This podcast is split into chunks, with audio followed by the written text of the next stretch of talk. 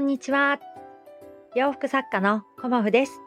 今日もご視聴くださりありがとうございます。コモフのおしゃべりブログでは40代以上の女性の方に向けてお洋服の楽しみ方と私のブランドビジネスについてお話しさせていただいています。今日はやりたいことをまずは因数分解というようなお話をさせていただこうと思います。因数分解ね、あの私久々に聞きました。この言葉ね。うん、昨日なんか YouTube を聞いていて、あのー何かやりたいことがあったら、こう漠然とこれができるようになりたいとかね、これを達成したいとかっていうふうに言っていても何も達成できませんよっていうようなお話をしてくださっている方がいて、それにはまずはあの因数分解をしましょうっていうようなアドバイスをね、あのしてくれてたんだよね。で、それがやっぱり私にはストンと入ってきたというか、この因数分解っていう意味がね、うん、ちんぷんかんぷんっていう風にはならなかったんだよね。で、因数分解、ああ、わかるって思っちゃったんだよね、そこでね。うん、だから、あの言葉って、あのすごく大事だし、言葉の持つイメージっていうのも、あのその人に分かりやすく伝えるっていうことが、とってもね、あの大事なんじゃないかなっていうふうに思いました。うん、因数分解ってどういうことかっていうと、あの細かく展開していくっていうことなんですよね。うん、で、ね、数学の公式のあの意味合いではあると思うんですけど、こう何かね、例えば x 事乗プラス y 事乗イコールなんちゃらかんちゃらっていう風にあの数学の時はなってたんだけどそれがあの例えばね売上をそうですね月100万円にしたいっていう風になった時にこう売上げ100万円イコールほにゃららほにゃららほにゃららみたいな感じに、えー、と展開していくっていうことですよね。でまあ一般的にね売り上げ100万円作りたかったら例えばね客数とか客単価とかリピート率とかっていうのを掛け合わせていくと売り上げにつながりますよっていうことになっていくとは思うんですけど自分が何かねやってみたいな達成してみたいなって思ったものを因数分解しきれてないなっていうことも感じたんですよね。で今私はあの現状に満足していなくてもっとあの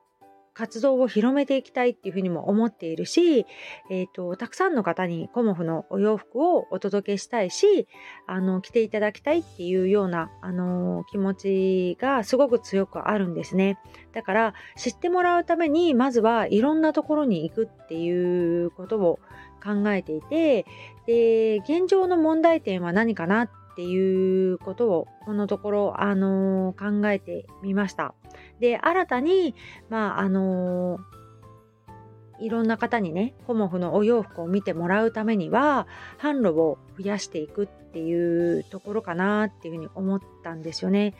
で販路を増やしていく時に例えばあのー遠くにばっか行っているとまあ費用ももちろんかかるんだけど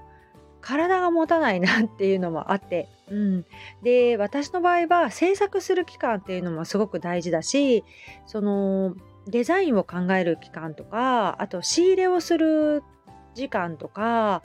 あのラインナップを考える時間とかいろいろ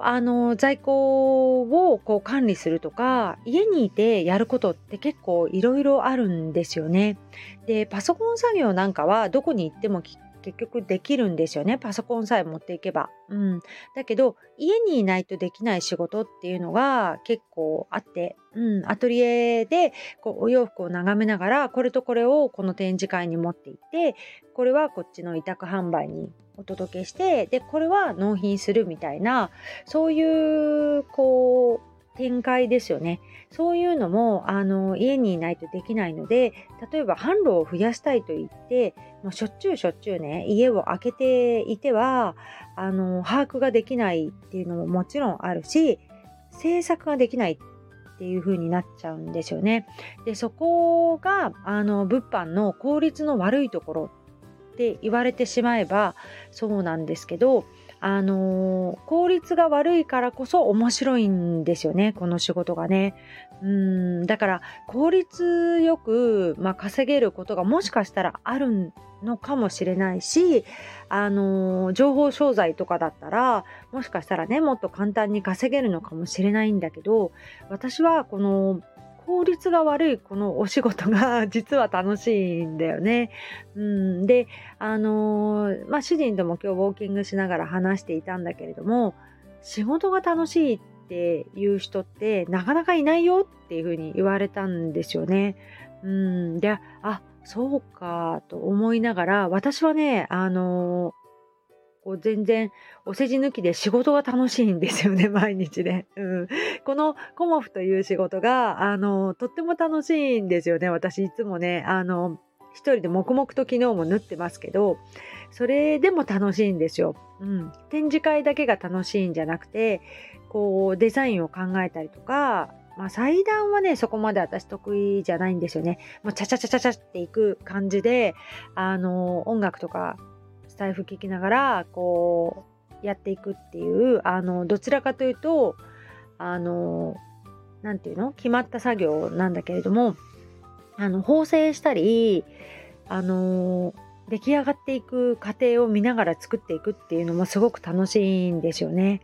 だからお仕事が楽しいっていうことに私はね重きを置いているのでこうねあえて楽して稼ごうっていう道を歩んでないんですよね。はい。なので、こう、体が資本だから、あの、絶対寝るし、あの、睡眠時間はすごくちゃんと取るようにしてるんですよね。まあ、頭痛持ちっていうこともあるし、あの、今ダイエットもしてるので、ダイエットって絶対寝ないとダメなんですよね。うん、あと水分ね、うん、だからそういうところも自分ではすごく気をつけていてこう寝ないとその日一日マックスで頑張れないんですよ。私の場合はね。うん、であの寝ないでその次の日できたとしてもその次の日とかになんかだるとかってなっちゃうんですよね、うん、だからそういうことは絶対しちゃいけないなっていうふうに思っていて今まではね30代の頃とか結構無理してきたのでこう腰を痛めちゃったりとかも結構してたんですけどこのところねあのもうウォーキングを毎日2回やって睡眠をとってえーと、水分を取るっていうことをしてから、まあ、水分なかなか取れないんだけどしてからねあの腰痛で仕事ができないっていうことがなくなりましたね。うんあとあの毎日コンスタントにこう動けるっていうあの今日はダメだってていう日がほぼほぼないですね私の場合はね。うんだからそういう規則正しい生活とか食生活とか適度な運動とかそういう体を整えることにあの注力してきてからこうね仕事があの楽しいって思えるのは体がついてくるからまあ、心もそうなんだけどね。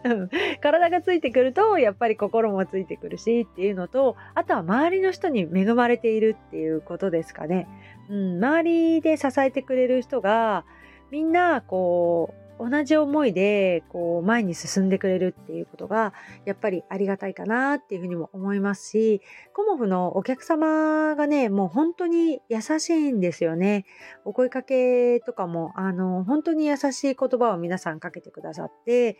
ああ私頑張ろうっていうふうにあのプレッシャーではなくねあの前向きに思えるっていうことですね、うん、だから今私やりたいことをすごくここ23日でこうわーって湧いてきちゃってで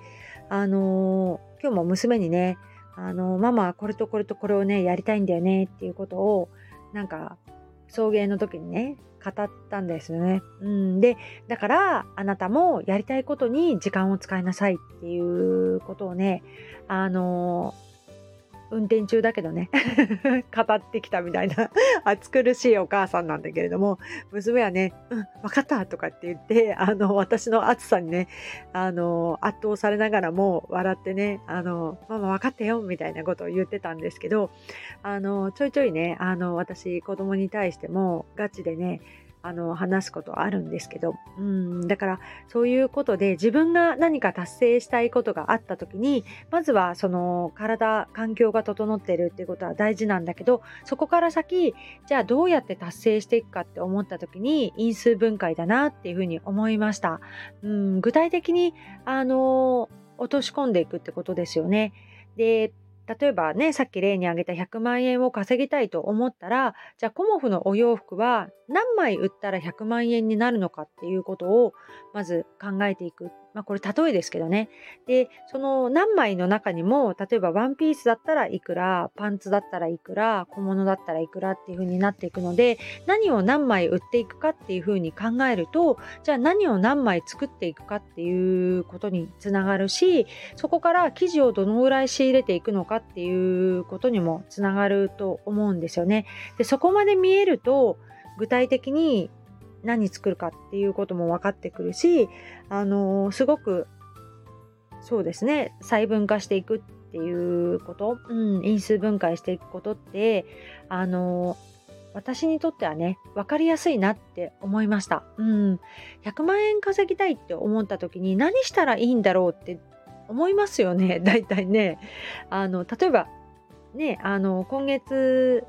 あの、今月じゃないな例えば私のダイエットで1 0キロ痩せたい3ヶ月で1 0キロ痩せたいっていう目標をねあの掲げて、まあ、達成はできたんだけれどもそこで3ヶ月で1 0キロって今日から何やったらいいのって思いますよね。でそこで、えーと、1ヶ月例えば3キロっていう目標を立ててでそこから10日で1キロっていう目標を立ててで1日 100g っていう風にやっていったらあの達成できたよっていうことになったんですよね。で10日で1キロっていうのもすごい漠然としててあの増えたり減ったり増えたり減ったりっていう風にあになっていくと全然わからないんですよね。だからあの自分として 100g 減らすっていう風になったらじゃあ、えっ、ー、とキープする場合はね同じものを食べてればいいけどそこから 100g 減らすっていう風になるとあじゃあどのぐらい減らしたら減るのかなっていうのをまあ、知るところからですよね。だからそういう風な感じでお仕事も何でもそうなんだけど因数分解していくっていうことがねすごくね分かりやすく分かりやすいし大事だし行動にしやすいなっていうふうに思いました。うん。だから今日はね、そのようなお話をさせていただきました。数学のお話じゃないよっていうことで 今日は締めくくらせていただこうと思います。今日もご視聴くださりありがとうございました。洋服作家、コモフ、小森屋隆子でした。ありがとうございました。